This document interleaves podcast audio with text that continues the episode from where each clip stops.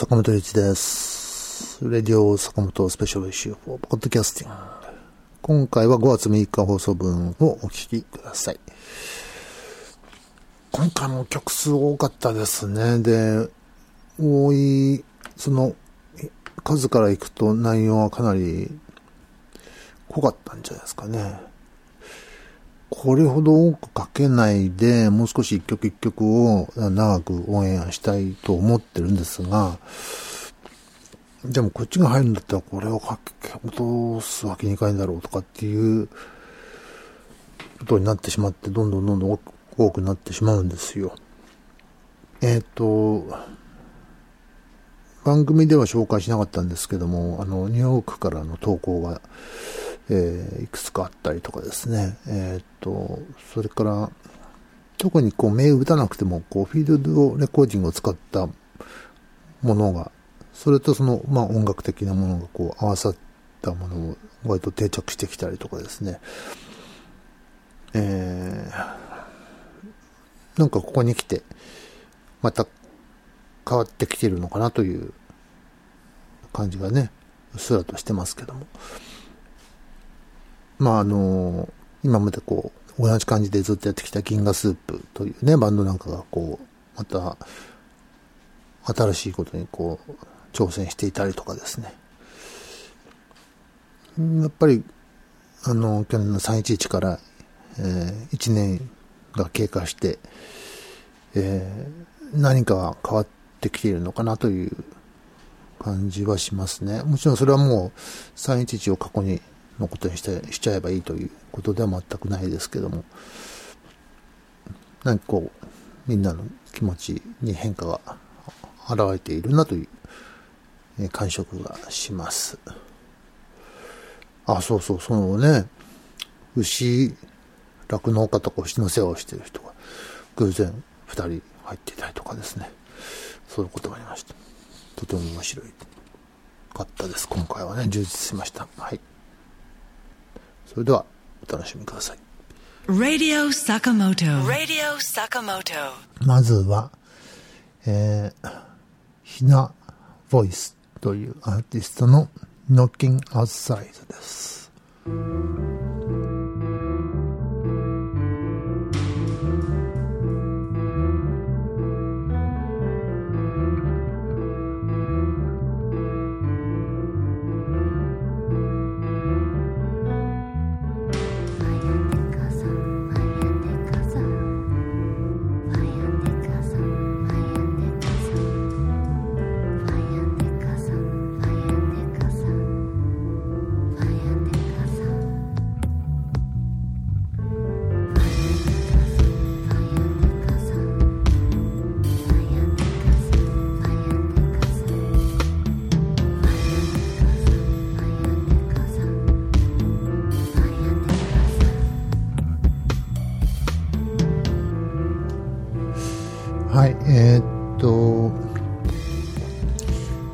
作詞自分の中に閉じ込められている自分自身のとても憂鬱な状態を表現しました。歌詞は自分で作った言葉で歌っていますということですけど。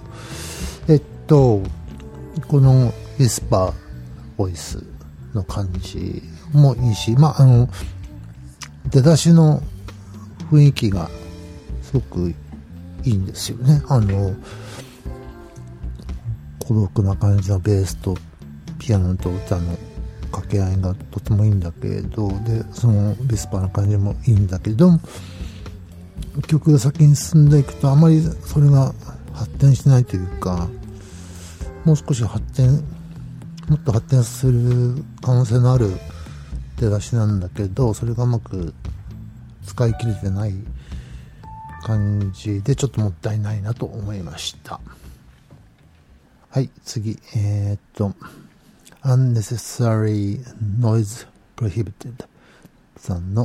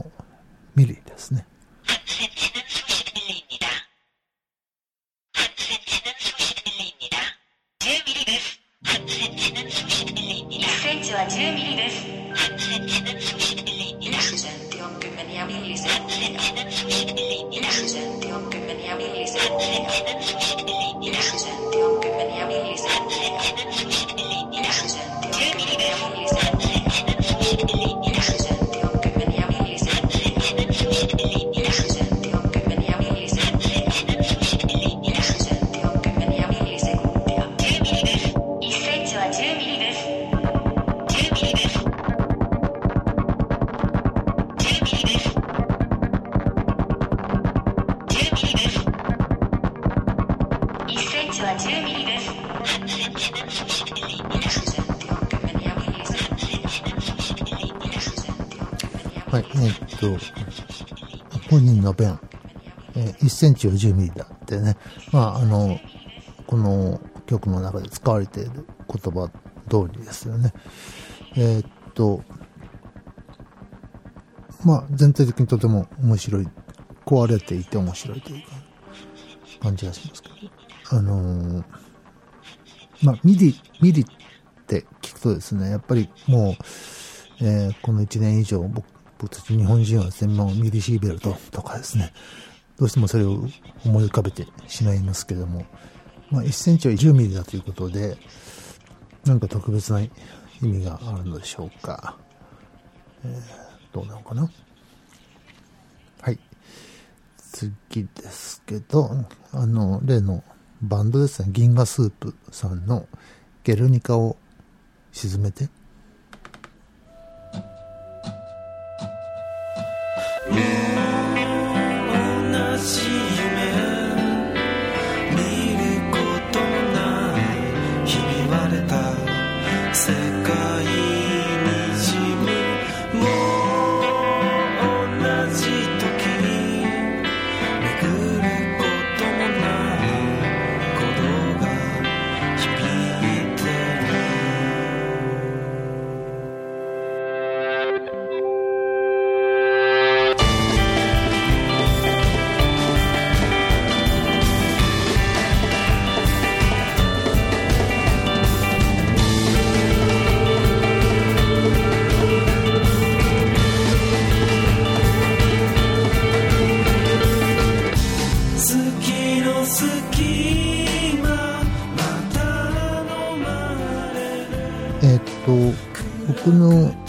だと、その、こう、銀河スープってのは割と三丁目の夕日的な、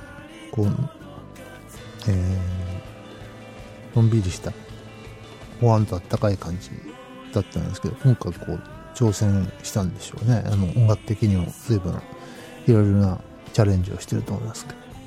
えーまず三拍子にしたとかですね、とても、あの、速いビートですね、三拍子の上に乗っかった、えーまあ、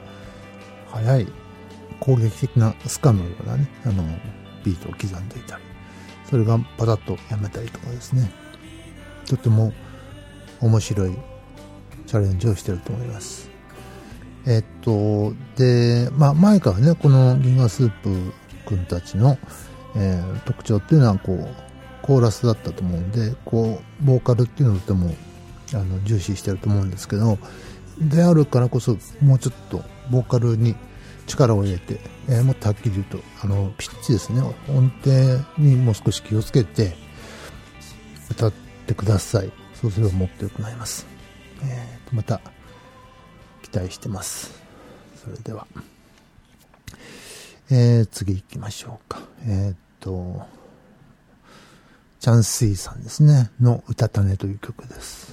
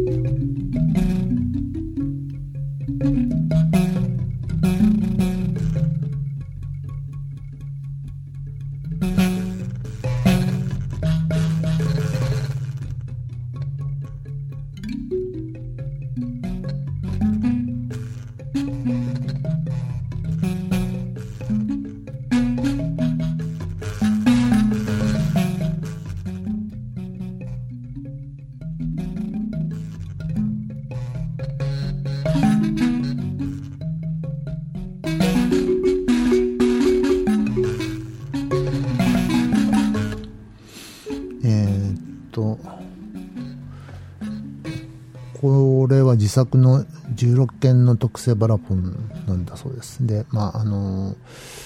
ガーナでは、えー腕のある木琴弾きはほとんど、その、自作をすると。自分で作るんだということですね。で、この曲に関して言うと、えー数万年の時を、今はもう、まどろむアフリカ。これを破るのは誰なのだ？という曲なんだそうです。というわけで、こう、まあ、まどろんでる、静かな部分がとても長くて、後半までずっとそうなんで。で、その、それを打ち破るのは誰だというような、ちょっと激しいところが、えーこう、えー後の方に出てきますけど、やっぱ、まあ、数万年のまどろみですから、まあ、長いのはしょうがないんだけど、ちょっと、でも、音楽としてやっぱり長すぎる感じがする。バランスがちょっと悪い感じしますね。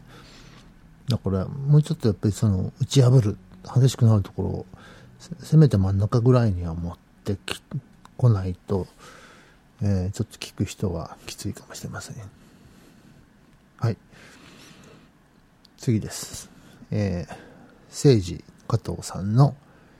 えー、ロナっていうのかな？これ。それとも、アイロンナ？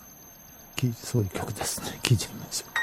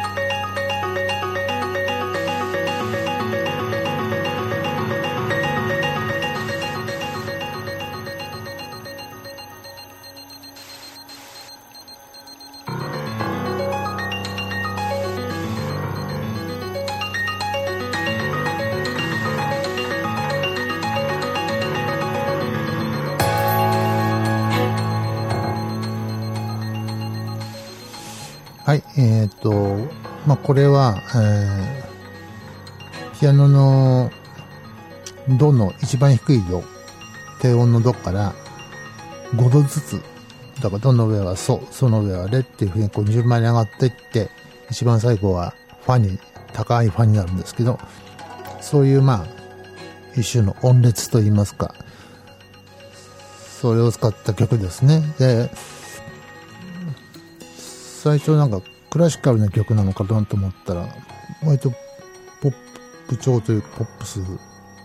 のような曲で、えーまあこういう音律でポップだというのは、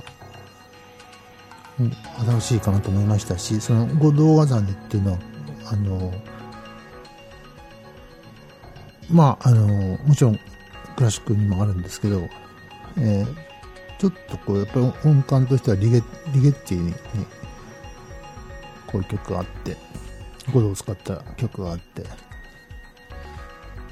まあ5度使ってるからなんですけど、感じが似てますね。似てるから悪いわけじゃなくて、そういう匂いもちょっとしたりして、とても面白いなと思いました。はい、次です。関根剛君の Empty Funk という曲ですね。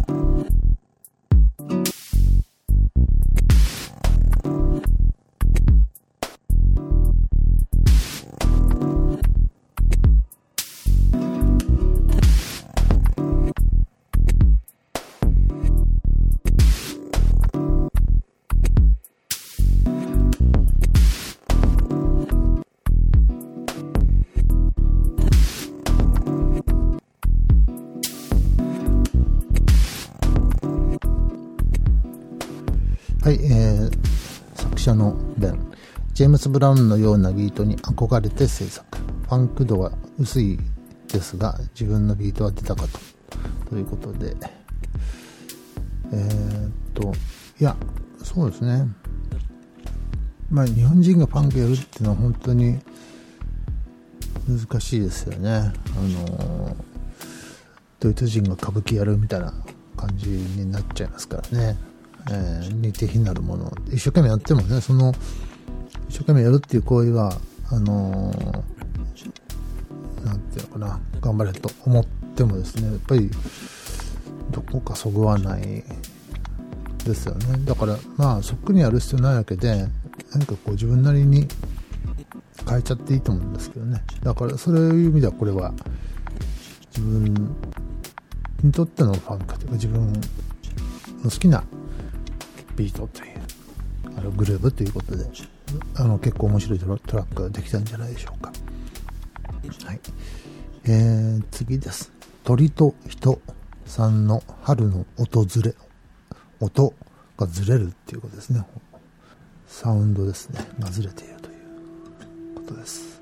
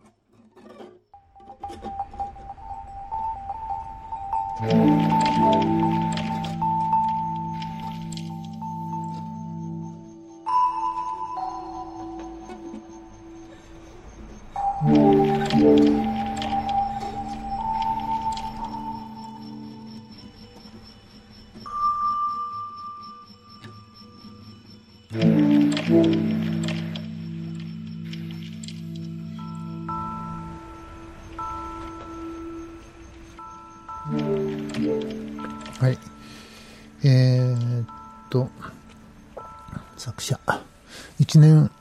前から牛の世話をしています。それは月、自然から影響を受けて作りましたということなんですけど。まあ、こう、自然的な、フィールドワーク的な音も入ってたりするのも面白いですけど、これ全体的に何がっていうのはよくわからないんですけど、僕は今回の中で一番好きですね、これが。このトラックがね。何かいいですよ、すごく。なかなかできないですよね。面白いですね。こう何が面白いってうまく言えないところすいませんね。はい。次。えー、水沼慎一郎さんのふわりという曲で、あまりここでは書けないようなタイプの曲なんですけど、聴いてみます。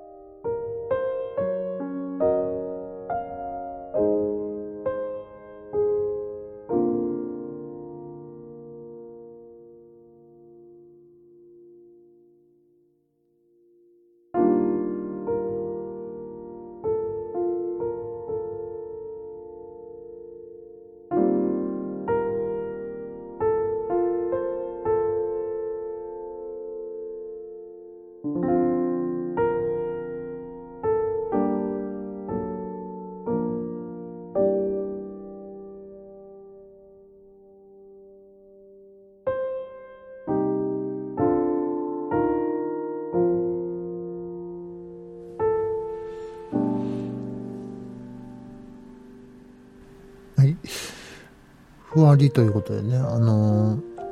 本当に春になってこう、えー、ふわっとこう、なんでしょうね、えー、暖かい空気がこう、上に上がっていくような感じもするし、あのーなんでしょうね、ふわり、魂がこう、空に上がっていくようなね感じもあるし、えーっと、で、まあ、弾き方がすごい丁寧、こう優しくて、あの、神経が行き届いていて、とてもいいなと思いました。はい、次ですね。えーミニテックさんのインタリュー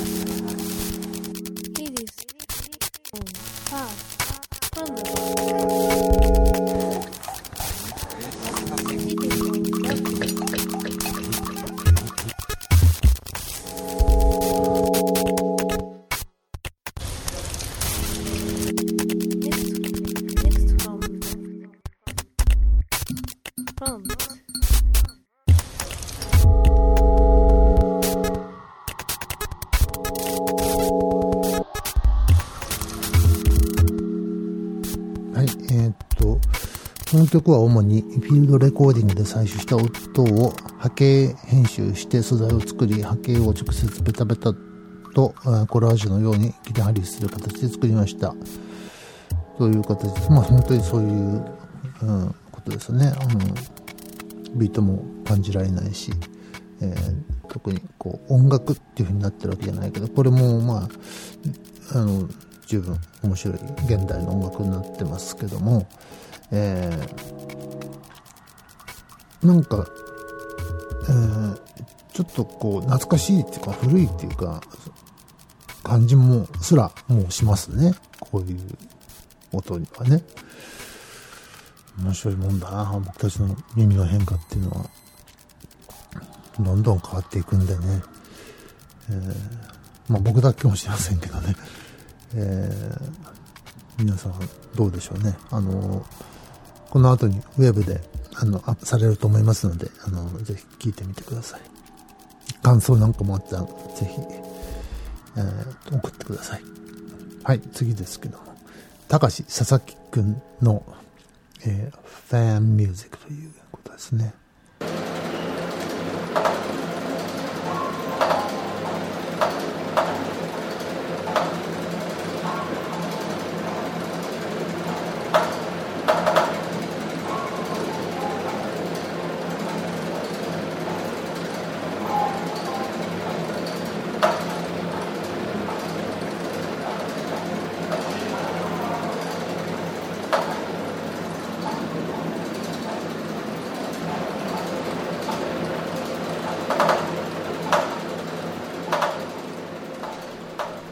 はい、えっ、と、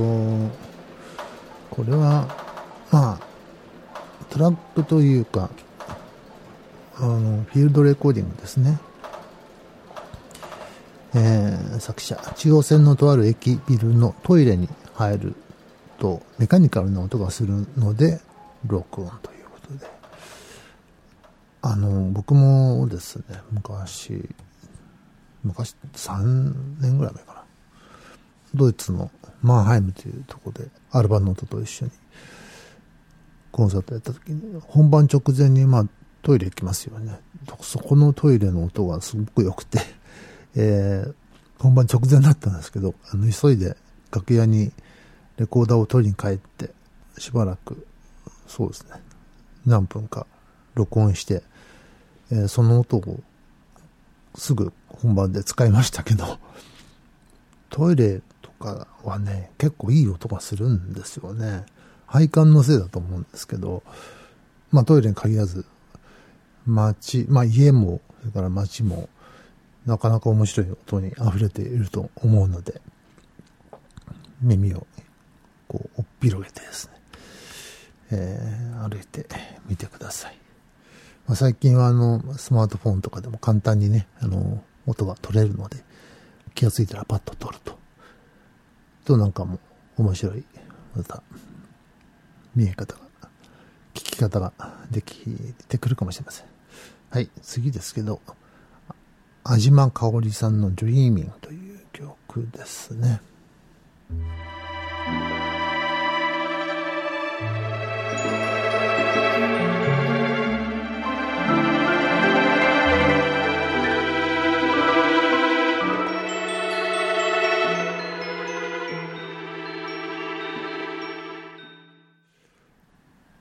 よくわからないんですけど、これ、あの、すごくいいんですけど、なんか、えーっと、60年代のフランス映画の、本当にサントラみたいなね、さっき映画音楽の話してましたけど、ものすごくロマンチックで、おおしゃれな感じがして、いいんですけど、なんでこんな短いんだろう。な、何のために作ったんでしょうね、これね。面白いなユニークだな。もうちょっと長くてもよかったんじゃ、22秒しかないんだけど。はい、次です。えっ、と、次は、映像というか、造形作品ですね。えー、春伊藤さんの宇宙鳥、 Cosmic Birds という作品ですね。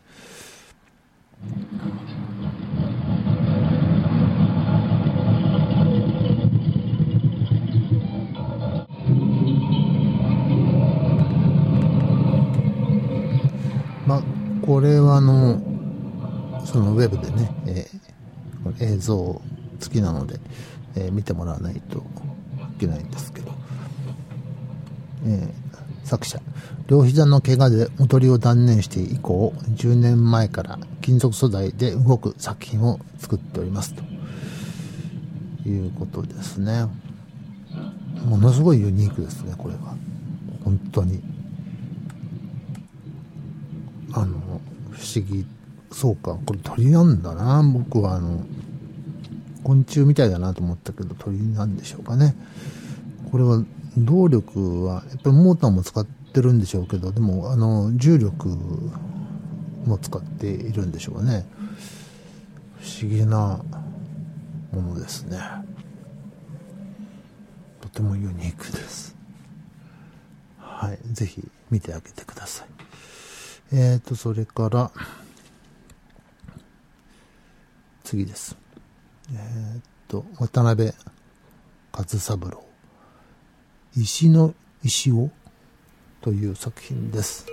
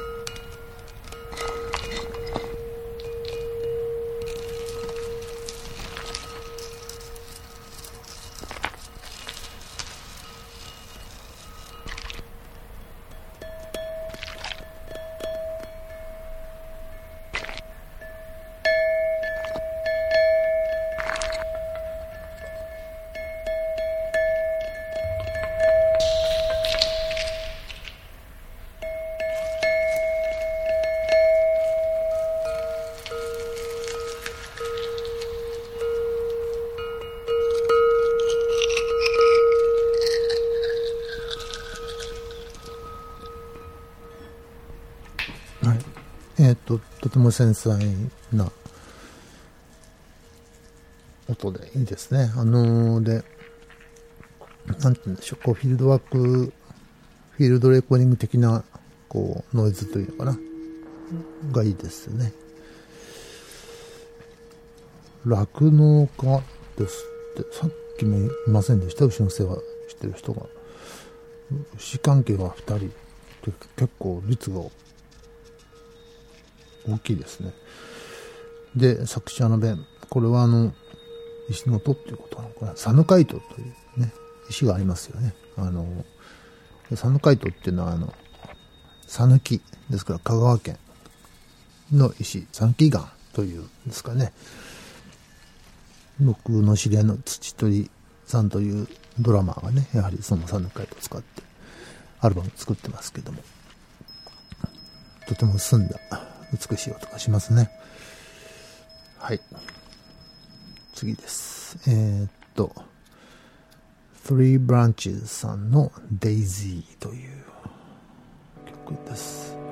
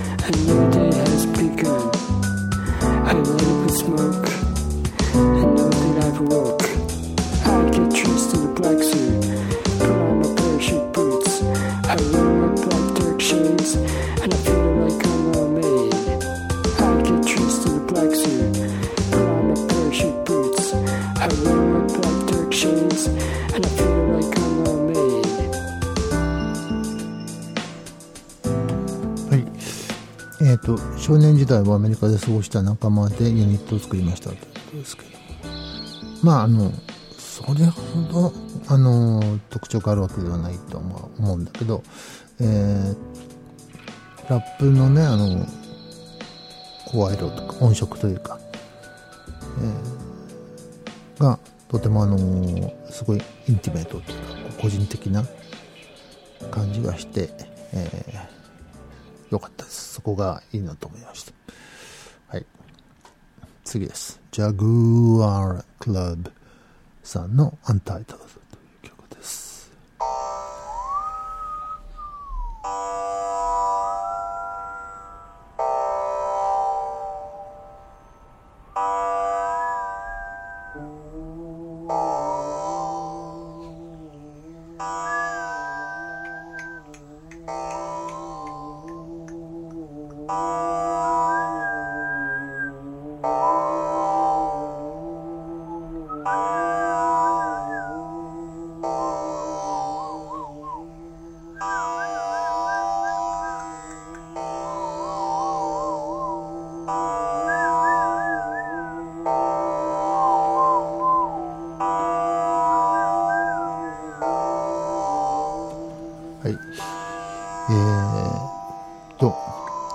今回の作品は口を使った音を中心にまとめましたということですけどね。あの、まあやっぱり使ってる音色がユニーク。自分の口で出している音を中心に使っているので、まあもうこの人にしか出せない音というふうになりますよね。ととても結局はやっぱりその人の人の声っていうのはこうえー誰一人として同じ、ね、容姿と同じで、同じ声はないわけなんで、あの、究極の、こう、個人的な表現ですよね、やっぱりね。うん、まあ、だから、あの、音楽的にいいとも限らないわけですけども、でも、と、とても特徴、この、この場合は、あの、面白い音の世界になったと思います。はい。それから、あの、今回はね、あの、藤波心さんの、えーっと、ラブ、ラブラブハイロという曲のリミックスを募ったんですけども、その中から、リミックスから2つぐらいかけてみましょう。えー 4D モジュレーションスタジオさんのラブハイロ 4DMS リミックスです。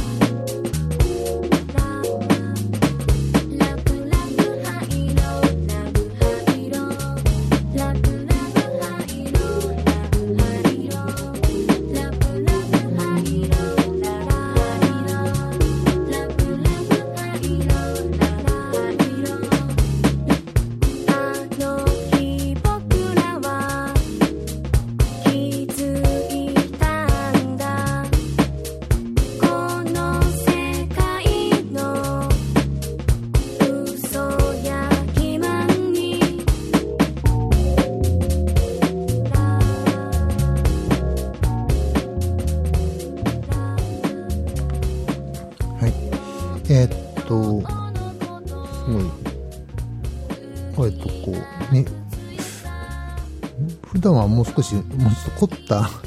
あの、ハーモニーを使う人だと思っていたのですが、えこの場合は、とても聴きやすいコード進行で、えーっと、まあ、ちょっとダンサブル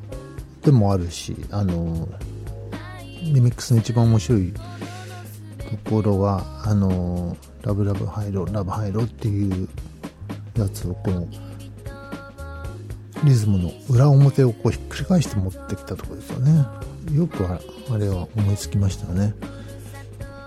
とても面白いです。えーっと、もう一つ聞いてみましょう。パナソニーズさんの、えー、ラブハイロ、パナソニーズミックスということで、ままですね。「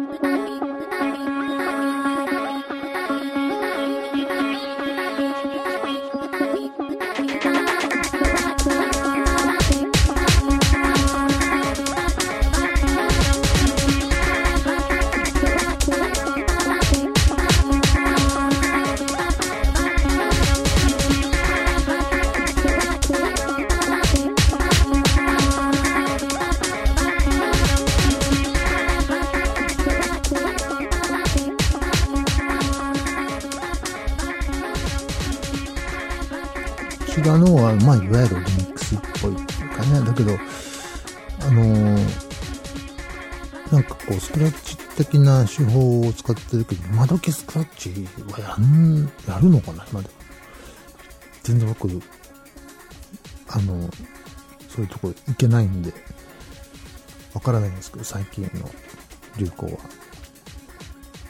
まあでもね、別に、その、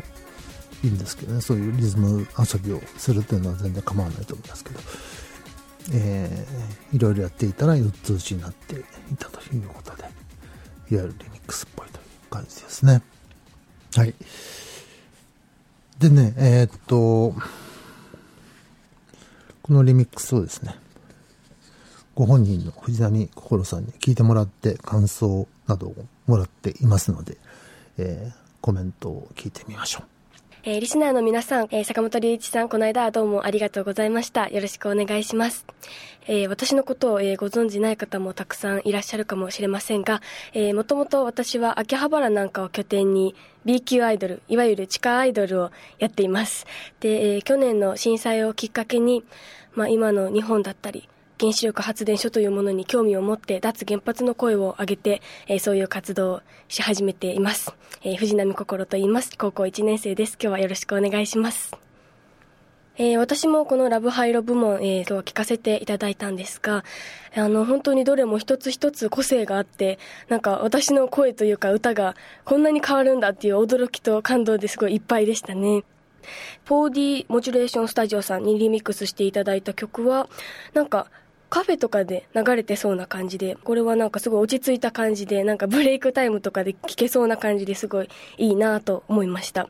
で、えーパナソニーズさんにリミックスしていただいた曲は、なんかもう本当にすっごいノリノリで、クラブとかで流れてそうだなという風に感じましたね。本当ノリが良くてすごい良かったなと思いました。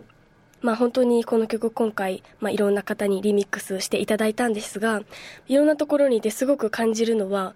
若い世代がやっぱり少ないんですね。で、今回のこのラブラブハイロでもすごい若い人がこう、聞きやすい、取り入れやすい、頭に残りやすい、すごいいい感じの曲になっていると思うので、あの、これからももっとたくさんの方々にあの、リミックスしていただきたいなというふうに思っています。で、私も結構 YouTube とかもチェックしているので、あの、ぜひ皆さん、どんどんどんどんリミックスして、どんどんいろんなところに出してアピールしていただきたいなと思います。もしよければ、ぜひ坂本さんもリミックスしていただけたらすごい嬉しいです。今日はありがとうございました。今回、えーリミックスしていただいた私の曲、ラブラブハイロがですね、えーネットの Amazon やネオウィングさんでラブラブハイロで検索していただくと出てくるので、えー皆さんぜひ CD も手に取って聴いていただけたらなと思います。はい、えーっと、どうもありがとう。思い出すために、あのーオリジナルの藤波心さんのラブラブハイル、少し聞いてみましょうか。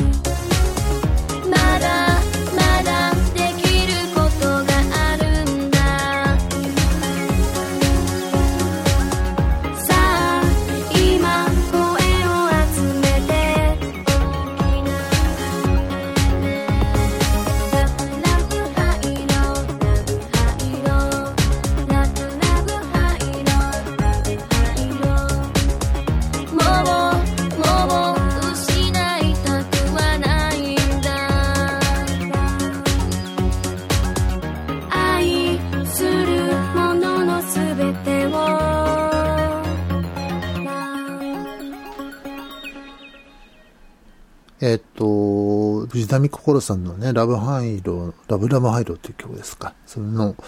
リミックスなんかもありまして、えー、リミックス、いわゆるこう、歌のリミックスっていうね、えー、あんまりそういうジャンルは、前にちょっとやったことありましたっけね。あ、あれか、ストップロッカーショーか。っていうのもありましたけども。まあ、今回は、本当にね、女の子の歌のリミックスなんで、どうなるかなと思っていたのですけど、割と面白いものが上がってきたんじゃないかなと思うんですけど。まあ、やっぱりこう、こういうオーディションというか、こうデモテープというか、ならではの、こう、やっぱりそういう商業的、商業目的では、うん、ありえないような、こう、突飛なものとか、ユニークなものとか、その、元のクオリティが悪悪くても、アイディアが面白いものとかね、そういうものを聞きたいですね、やっぱりせっかくですからね。あの、まあだけど本当に昔に比べたらみんな、あの、技術的にはもう格段の差ですよ。本当に上がりましたけどね。でも、その、技術ではないなんかこう、ユニークな、人にはない思いつきとか、アイディアとか、音、音そのものとか、えーそういうものをぜひ、えー聞かせてください。というわけで、えーさて、次回のレイディオ坂本は2ヶ月後ですね。もう夏ですね。本来であれば7月1日の放送なんですが、えーその、ノンヌークス2012がですね、7月7日と8日ですので、日曜日の8日の深夜、8日にやろうかと言ってますよ。ということは、7日8日の様子をお届けできる、取って出しができるかもしれないということ。お楽しみ。それでは、坂本龍一でした。